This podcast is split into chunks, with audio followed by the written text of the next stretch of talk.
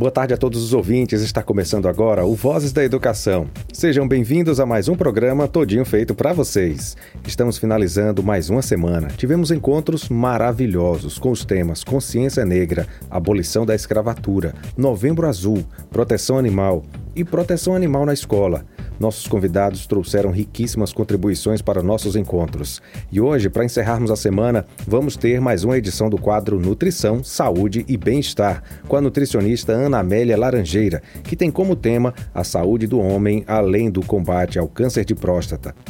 Uma temática muito importante para a saúde, não é mesmo, galerinha?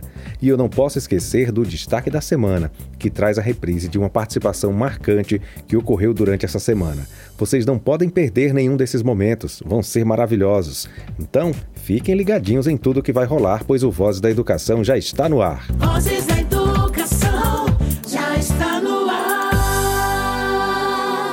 em 2011, o Instituto Lado a Lado pela Vida iniciou a campanha Novembro Azul, com o objetivo de alertar para a importância do diagnóstico precoce do câncer de próstata, o mais frequente entre os homens brasileiros depois do câncer de pele. Aproveitando as celebrações em torno do tema, o Ministério da Saúde e o Instituto Nacional de Câncer, INCA, começaram a divulgar ações importantes e a data transformou-se no maior movimento em prol da saúde masculina. Essa é uma campanha que ocorre no mês de novembro, entretanto, é assunto que deve estar presente por todo o ano. Em nossa abertura de hoje, vamos conhecer um pouco mais sobre o Novembro Azul e o câncer de próstata. Ouçamos com bastante atenção. Novembro Azul é o mês mundial de combate ao câncer de próstata. O câncer de próstata, tipo mais comum entre os homens, é a causa de morte de 28,6% da população masculina que desenvolve neoplasias malignas. No Brasil, um homem morre a cada 38 minutos devido ao câncer de próstata, segundo os dados mais recentes do Instituto Nacional do Câncer. Histórico familiar da doença, como pai, irmão e tio, além da obesidade, são fatores que aumentam o risco de desenvolvimento do câncer. Outro dado importante é que homens negros sofrem maior incidência deste tipo de câncer.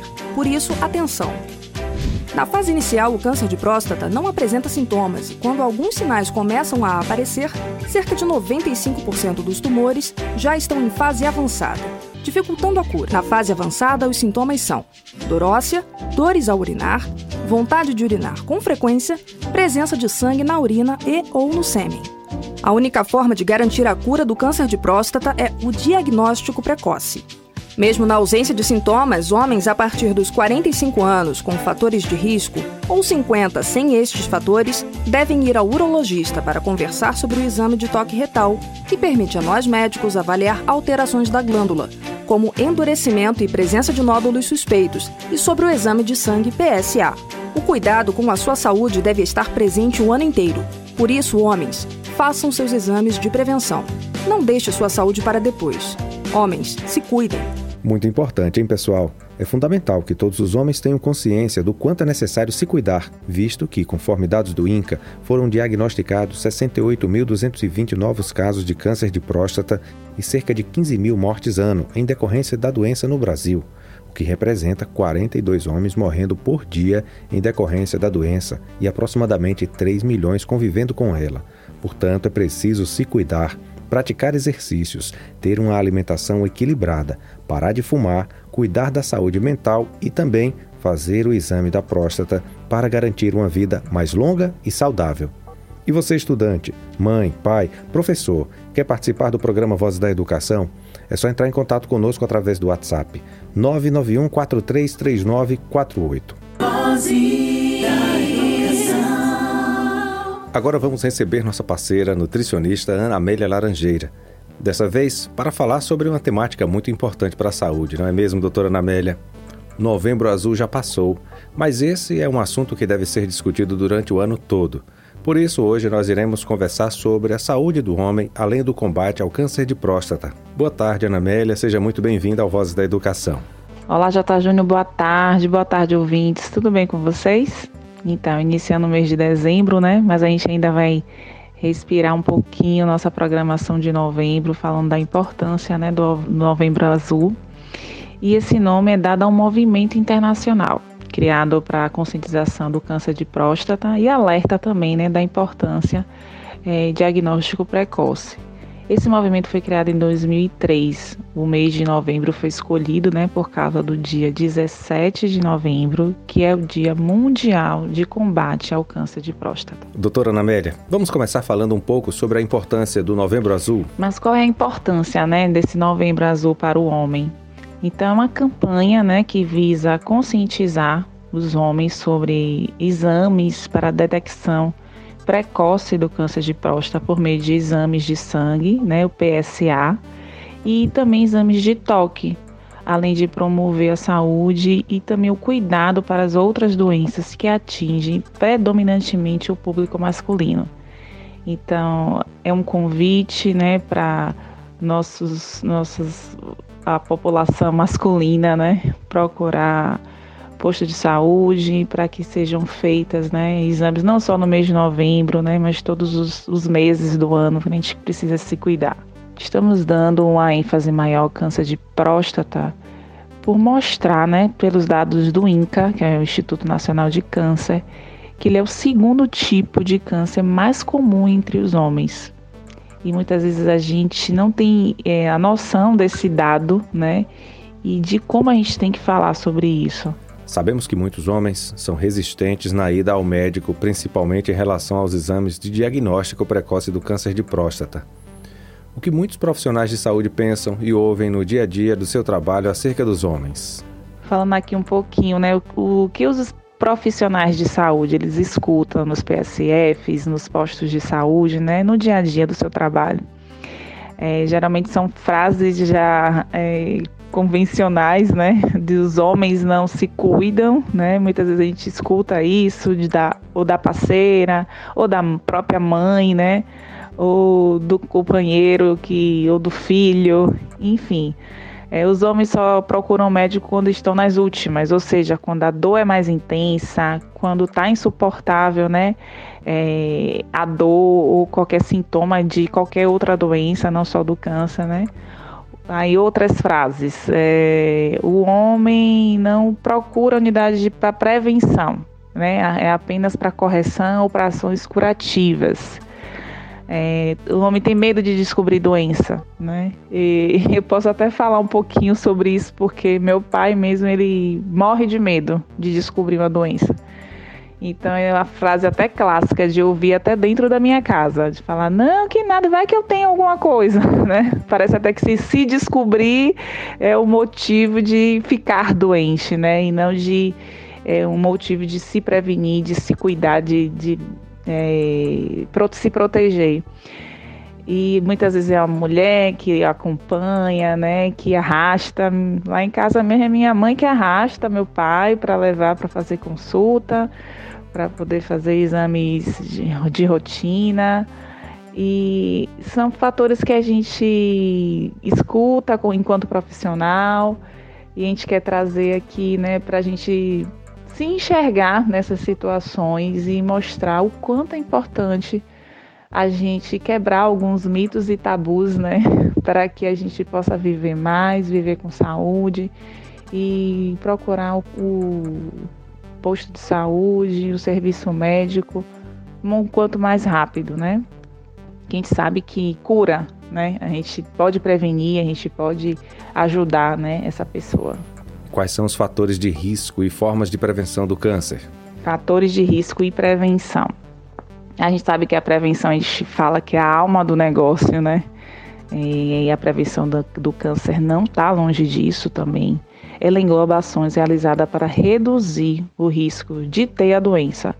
E o objetivo da prevenção primária é impedir né, que o câncer se desenvolva. Isso inclui a adoção de uma vida saudável, evitar a exposição a substâncias causadoras de câncer. E o termo risco, sabe, gente, ele é usado para definir a chance de uma pessoa sadia exposta a determinados fatores ambientais ou hereditários, né, desenvolver a doença. Aí muita gente pergunta o que é que causa o câncer, né? A gente sabe que o câncer não é nada pontual, ah, foi isso, foi aquilo, né? A gente sabe que é multifatorial e existe um conjunto de ações para que desenvolva aquela célula cancerígena.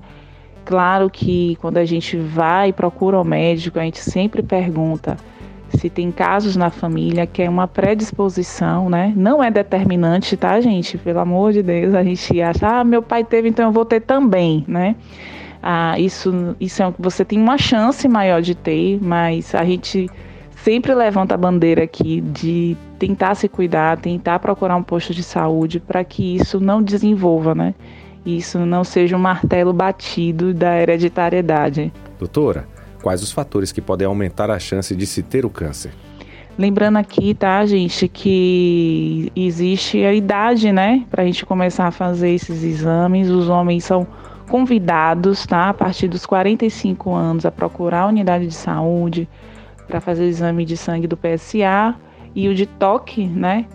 É, lembrando que a partir dos 40 a gente tem uma preocupação maior, aquelas pessoas que têm dentro da família um quadro né, de câncer dos seus genitores, viu, gente? Pode ser da mãe ou do pai, se tiver uma célula ali é, circulando, a gente levanta essa bandeira do alerta e quanto mais cedo prevenir, né, fazer os exames responsáveis por fazer esse, esse tipo de diagnóstico são importantes. E como é diagnosticado o câncer de próstata? A gente, mesmo em dezembro, a gente continua com a campanha do Novembro Azul, estendendo para todos os meses do ano, né? Convidando a sociedade para procurar a unidade de saúde, para que fique em dia o check-up da sua família, da sua, do seu pai, do seu tio, do seu irmão. É, como convidar, né, esses homens para que se cuidem, né? E o diagnóstico a gente falou que é feito através de exame, ou do PSA, ou do toque retal, e não precisa ter medo, né, do exame de toque. E, geralmente dura 10 segundos, né, muito rapidinho. E por medo, né, muitas vezes o homem por medo, por desconhecimento, ou, ou muitos deles vão falar aqui, né, por preconceito, né, do tipo de exame, deixam de procurar a unidade de saúde para manter a sua saúde em dia. Doutora Anamélia, por que a realização desses exames é tão importante?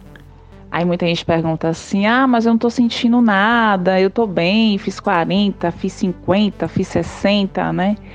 E por que eu tenho que fazer esses exames, né? Qual a importância desses exames? É justamente porque muitas vezes, tá, gente, o câncer de próstata ela não vem acompanhada de sintomas, né? Alguns possuem, outros não, mas pode ser que seja em um momento que quando for descobrir já seja tarde demais, né? Já esteja em, um, em uma fase avançada e alguns eles são uma doença silenciosa, né? Muitas vezes ele pode estar ali instalado e você não está sentindo, por isso que é a importância do exame, né? A gente só vai saber se é, tem ou não fazendo o exame a gente fala porque na grande maioria das vezes os casos iniciais são absolutamente assintomáticos. Então, trazendo aqui mais uma vez a importância desses exames. Doutora, a obesidade tem alguma relação com o câncer de próstata? Mas vamos falar mais um pouquinho de saúde, vamos falar um pouquinho de prevenção, onde é que entra a nutrição aí, como é que ela pode ajudar a gente, né? É, e como é que a obesidade ela tem relação com o câncer? Tá? O câncer de próstata a gente já falou que é o tipo mais comum de câncer, tá? Entre a população masculina. E o seu diagnóstico no país chega a 29% dos casos apresentados. Esses dados são do INCA, que é o Instituto Nacional de Câncer. E os homens com mais de 55 anos, com excesso de peso e obesidade, estão mais propensos à doença. Por isso que a gente traz aqui a obesidade como também né, centro das preocupações de envolvimento da população masculina e suas relações né, com o desenvolvimento das células cancerígenas. A obesidade, além de ser considerada uma preocupação né, para outros tipos de desenvolvimento de outras doenças também, como a diabetes, a hipertensão arterial, o infarto, né, infertilidade e a apneia do sono, né?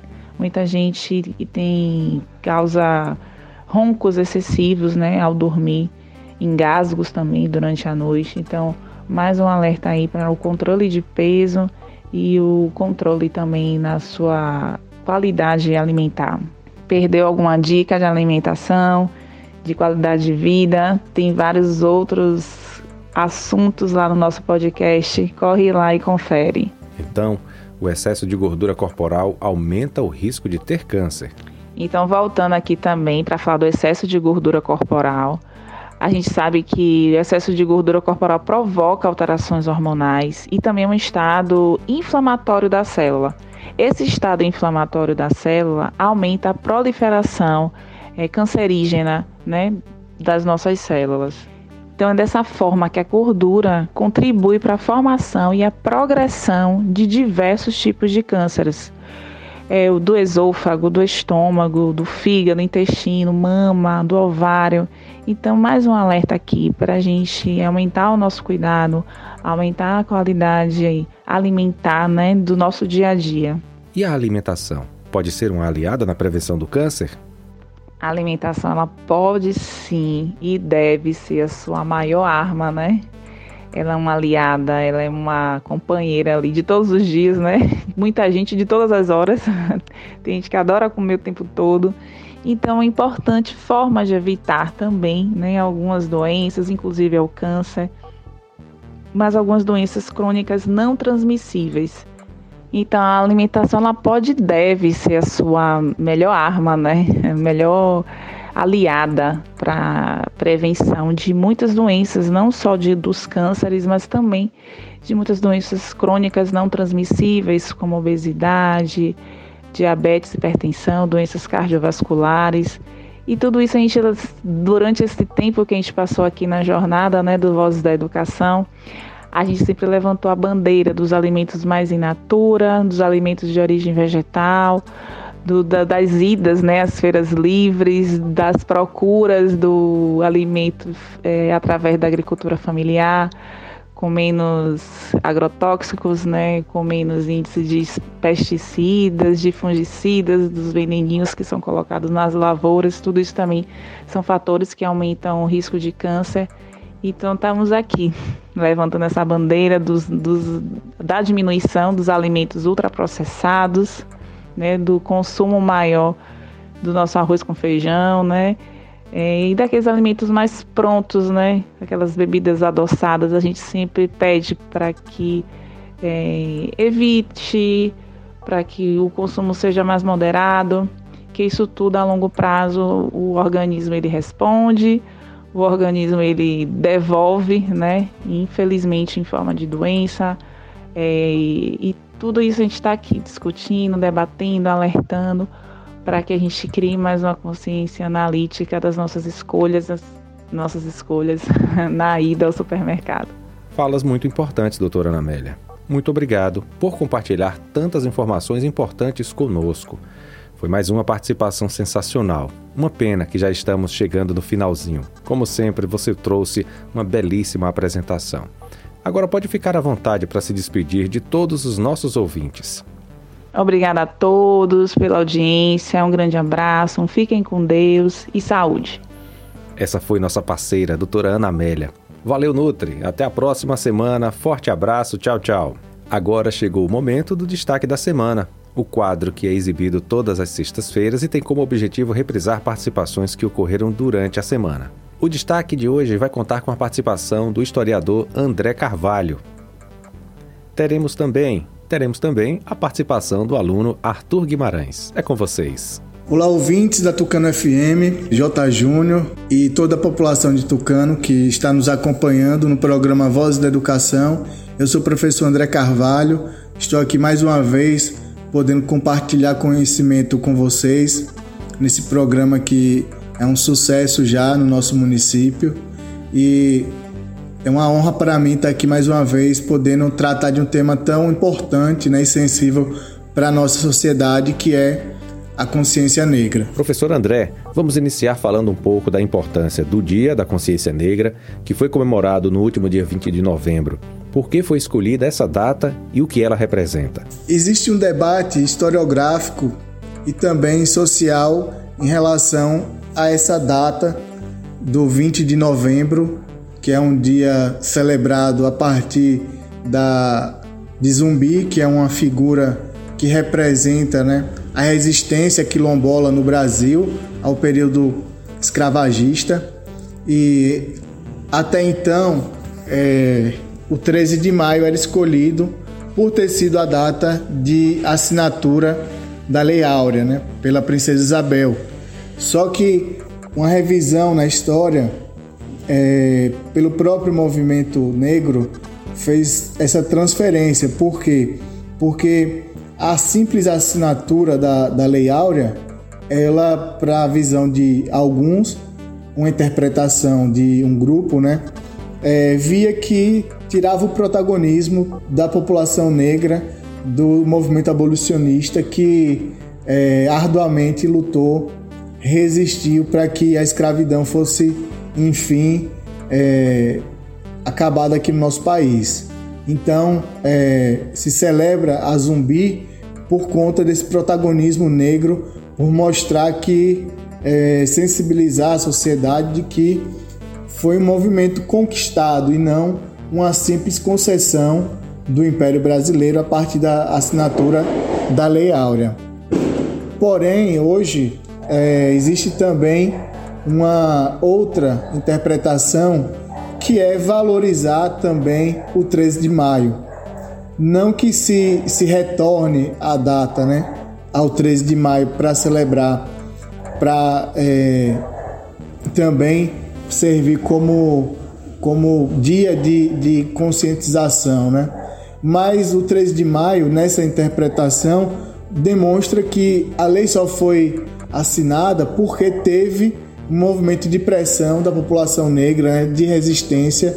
Então, não se desconsidera mais o 13 de maio, não apaga-se né, o 13 de maio, mas é, se enxerga com esse olhar de que foi importante, porém, celebrar o dia 20 de novembro se torna ainda hoje, né, na visão, na interpretação do, do da sociedade, da, da população é, negra no Brasil, dos grupos organizados, melhor dizendo, se torna mais importante, né, dá mais protagonismo é, dentro da, da, da celebração de zumbi do que o próprio 13 de maio. Como você bem pontuou, e ao longo dos nossos encontros dedicados à consciência negra, podemos compreender a importância do líder Zumbi dos Palmares para o direito à liberdade dos escravos Assim, nossa conversa de hoje vai trazer um pouco sobre o marco histórico que foi a abolição da escravatura que aconteceu em 13 de maio de 1888.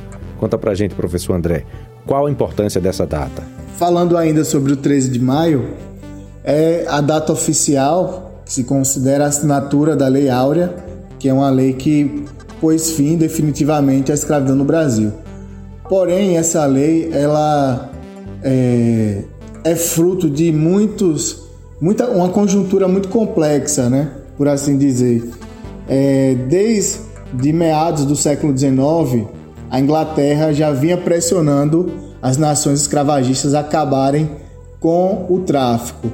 Nós é, tivemos leis anteriores, como a Lei Eusébio de Queiroz, que proibiu o tráfico atlântico, né, de que se escravizasse é, na África e trouxesse aqui para o Brasil a lei do ventre livre, que é, traria liberdade para os filhos né, dos escravizados a partir da data da lei, é, a lei do sexagenário.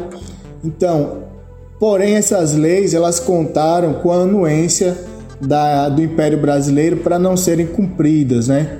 O Império faz vistas grossas para essas leis e por isso que elas vão se chamar leis para inglês ver, né?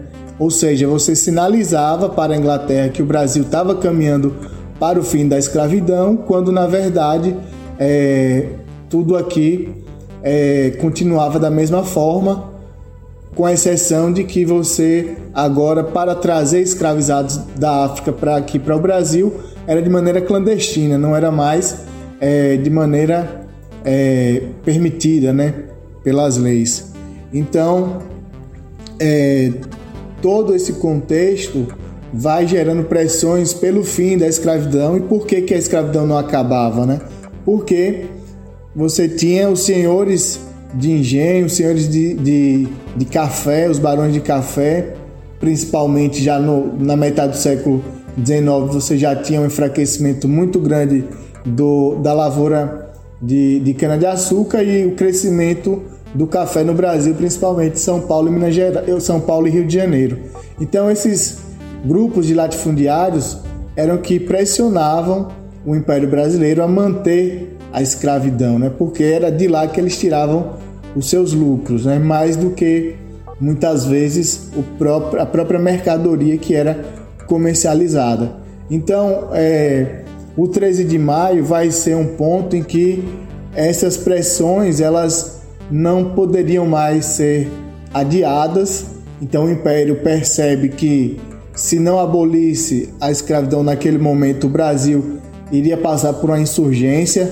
É, e haviam casos, né, aqui na própria América, assim como no Haiti, em que houve a Revolução Haitiana, liderada pelos escravizados, né, que é, romperam a escravidão lá no Haiti, a primeira colônia a por fim na escravidão aqui na América. Então havia esse temor de que o movimento abolicionista, junto com os quilombos, né, toda a resistência negra, pudesse colocar o Brasil em uma guerra civil. Então, com a pressão da Inglaterra também, é, não restava opção a, ao Império Brasileiro que não fosse é, extinguir a escravidão aqui no país. E de onde vinham esses escravos que trabalhavam no Brasil? Como e quais as condições que eles chegavam e o que eles vinham fazer? É, ao longo de todo o período é, de escravidão aqui no Brasil, de 1530 até 1888, é, o Brasil foi utilizou a mão de obra escrava. Né? Inicialmente a mão de obra indígena, é, com a catequização dos jesuítas e a utilização dessa mão de obra para as primeiras feitorias aqui na colonização, até é, o último ciclo aí que utilizou a mão de obra escrava, que foi o ciclo do café, já no século XIX. Então, é, esse processo ele vai ser alicerçado pelo tráfico atlântico, em que você atrela a economia de vários países africanos, várias nações africanas, ao comércio de escravos. Como assim? Muitas nações africanas comercializavam é, minérios, comercializavam alimentos, né? É, agricultura. Eles deixaram, abandonaram as suas culturas é, econômicas é, tradicionais e passaram a utilizar né, a, a sua economia a partir da escravidão, vendendo, comercializando escravizados. Então, se tornou algo lucrativo também na África, né? Para aquelas aqueles grupos, aquelas pessoas que começaram a é, introduzir a escravidão em grande escala dentro da, da África aqui para o Atlântico. Então, é, as condições para que isso acontecesse foram introduzidas pelos europeus. Os europeus que vão fomentar esse comércio e torná-lo lucrativo e atrair grupos né, é, africanos a essa atividade econômica. Então, embora houvesse escravidão na África, essa escravidão era uma escravidão que não tinha nem um, um terço, nem, nem 10% é, da proporção dessa escravidão que foi fomentada pelos europeus na África. Então, eles estruturam, né, eles criam portos nos, é, no litoral africano, eles vão é, fazer toda uma logística para que essa atividade se desenvolvesse da África aqui para a América. E então, é, sujeitos africanos, né, eles vão é, se inserir nessa, nessa atividade e vão ganhar dinheiro com essa atividade. Mas a grande né, maioria, a grande parte desses do lucro que se, se consolida com esse processo de escravidão vai para a Europa. Não vem nem aqui para a América, né? Muito, muitas vezes ia diretamente para a Inglaterra, para Portugal e as nações escravagistas. Então, esse processo ele foi tão lucrativo assim porque era muito precário as condições é, em que os escravos vinham aqui para a América. Você tinha os navios chamados é, navios negreiros que traziam é, as pessoas no, nos porões dos navios com alimentação precária, restos de alimentos, então muitos morriam é, sufocados, pisoteados, né? É, por inanição, por doenças. Então, é, boa parte das pessoas que foram escravizadas, elas nem sequer chegaram aqui na América. Essas pessoas, elas morriam no caminho, né? Por esses fatores aí que, que eu citei. É, inclusive, há estudos que é, de biólogos que é, eles encontraram indícios de que os hábitos alimentares de tubarões se modificaram a partir do, do tráfico atlântico, por quê? Porque se jogavam muitos corpos né, de africanos no mar e isso foi é, de alguma forma viciando né, os, os tubarões a se alimentar né, daqueles corpos que eram jogados ao mar.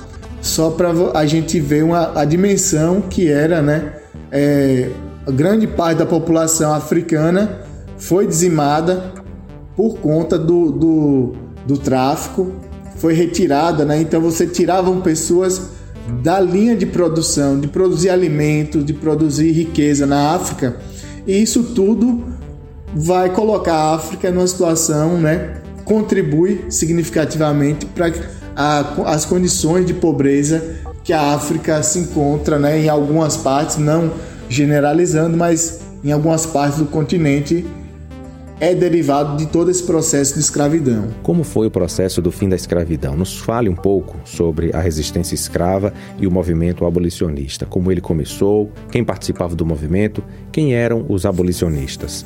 A gente pode falar em processo abolicionista aqui no Brasil desde a primeira hora, desde o primeiro escravizado que, que foi pego em África e trazido aqui para a América. Então, é, todo o processo ele foi feito com resistência, né? Então, eles não eram é, passivos.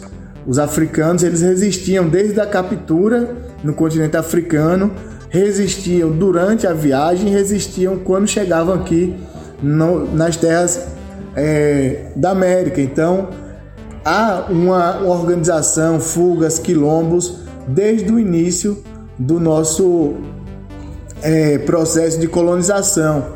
É, o que acontece é que, conforme o grau de organização ia aumentando, o grau de também de repressão era também é, aperfeiçoado. Então, a, a Guarda Nacional, todo o aparato repressivo aqui do Brasil, vai ser constituído com o objetivo também de capturar né, escravizados, de puni-los, de reprimir rebeliões, fugas, quilombos. E aí você tem o quilombo dos Palmares, que foi o mais expressivo, é, causando é, uma necessidade muito grande de organização dos, do aparato policial, né, de repressão da, é, brasileiro. Então, esse processo ele vai criando líderes, né, como o Zumbi e outros, mas é, existem os sujeitos que não são é, não têm essa mesma visibilidade, mas que resistiam da mesma forma. Então, é, todos os africanos eles resistiram de alguma forma a serem escravizados.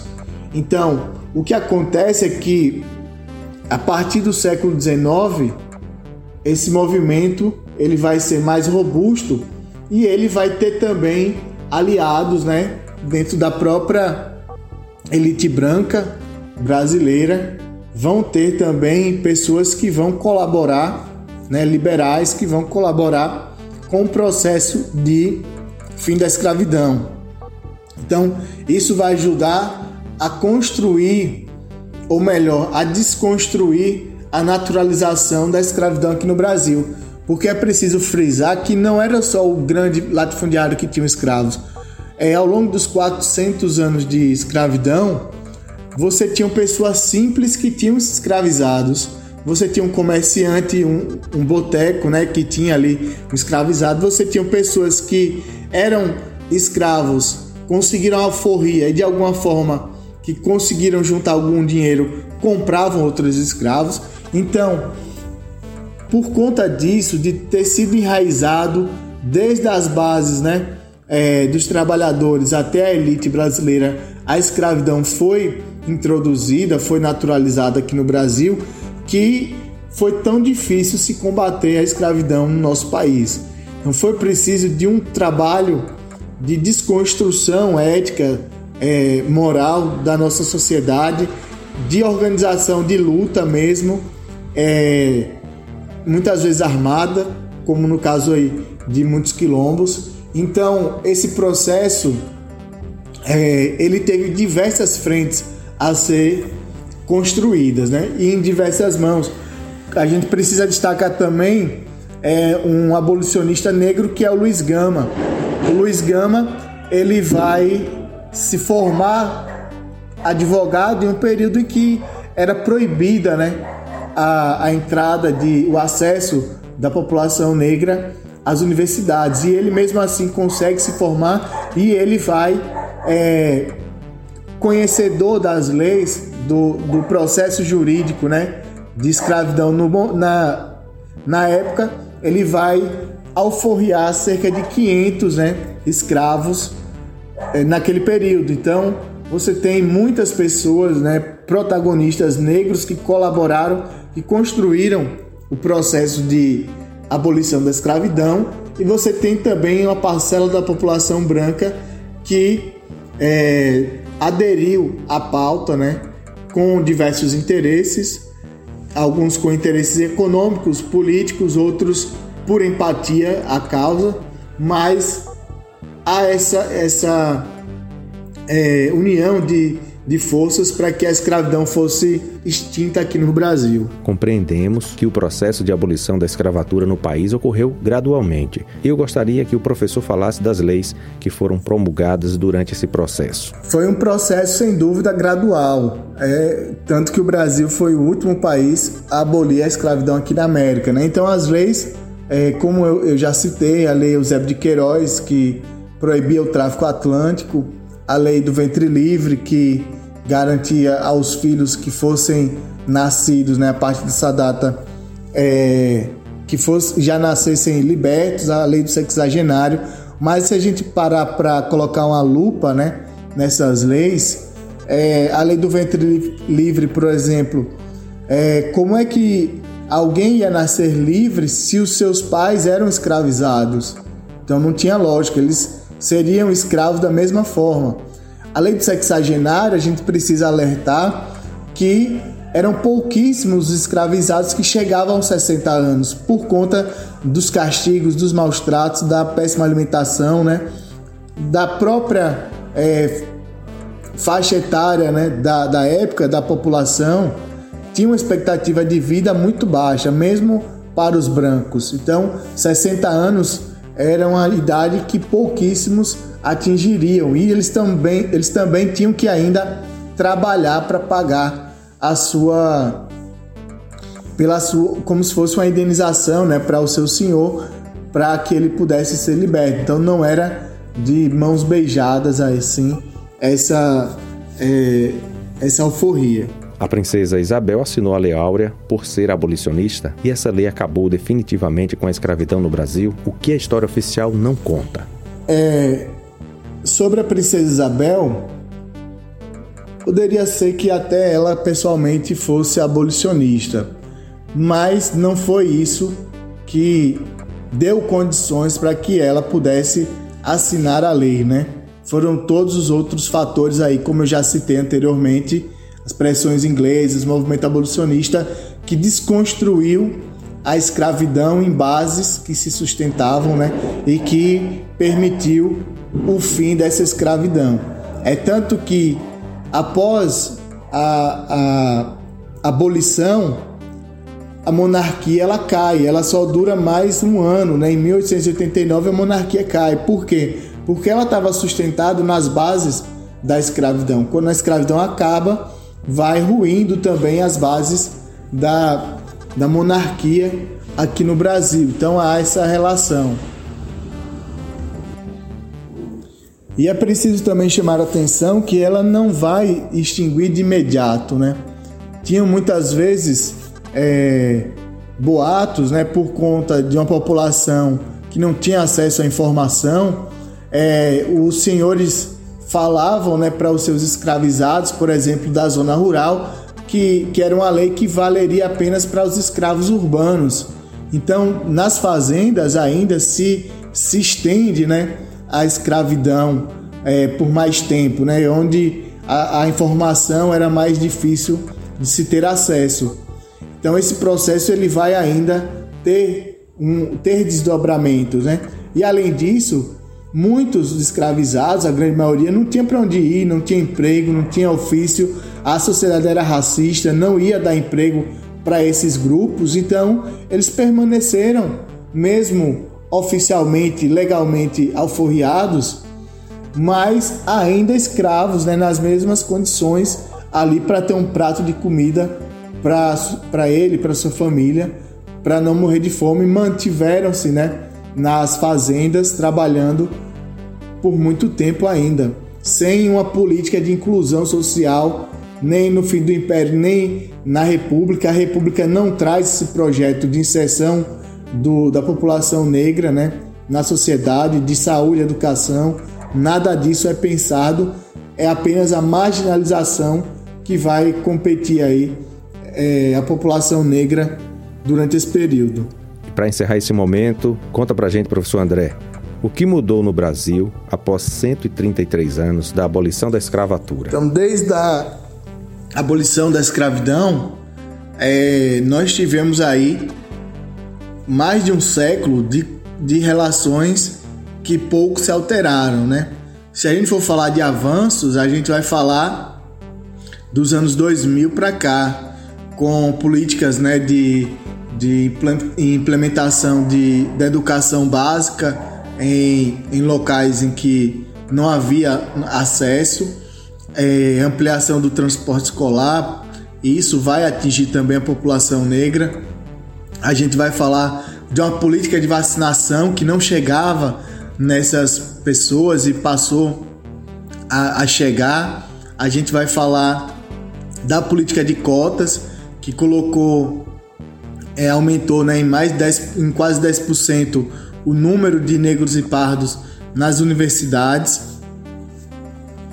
Então são, são avanços que, embora ainda muito distantes do, do desejado, mas que trouxeram qualidade de vida para a população negra aqui no Brasil.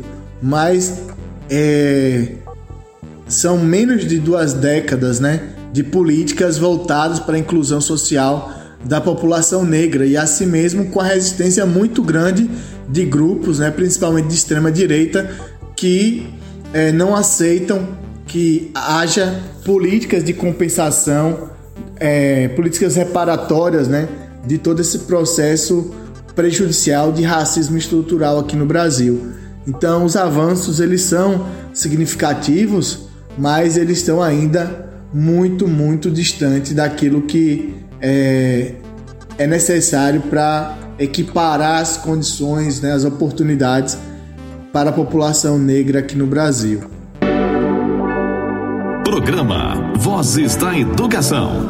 Muito obrigado por essa belíssima participação e por compartilhar tantos conhecimentos conosco, professor André.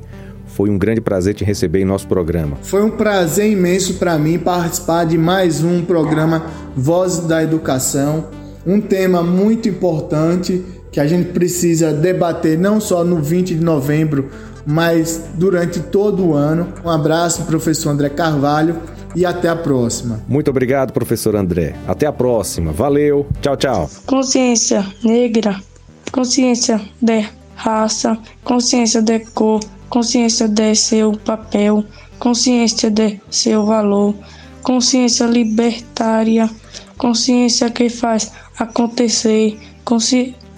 Consciência igual, igualitária, consciência para se viver, consciência das diversidades e crenças, consciência de que o mundo tem vários, várias cores, consciência de que é preciso mais respeito, consciência de alguns valores, consciência de que não há diferença, consciência de que somos todos iguais, consciência de que preconceito é doença, consciência de que o amor vale mais.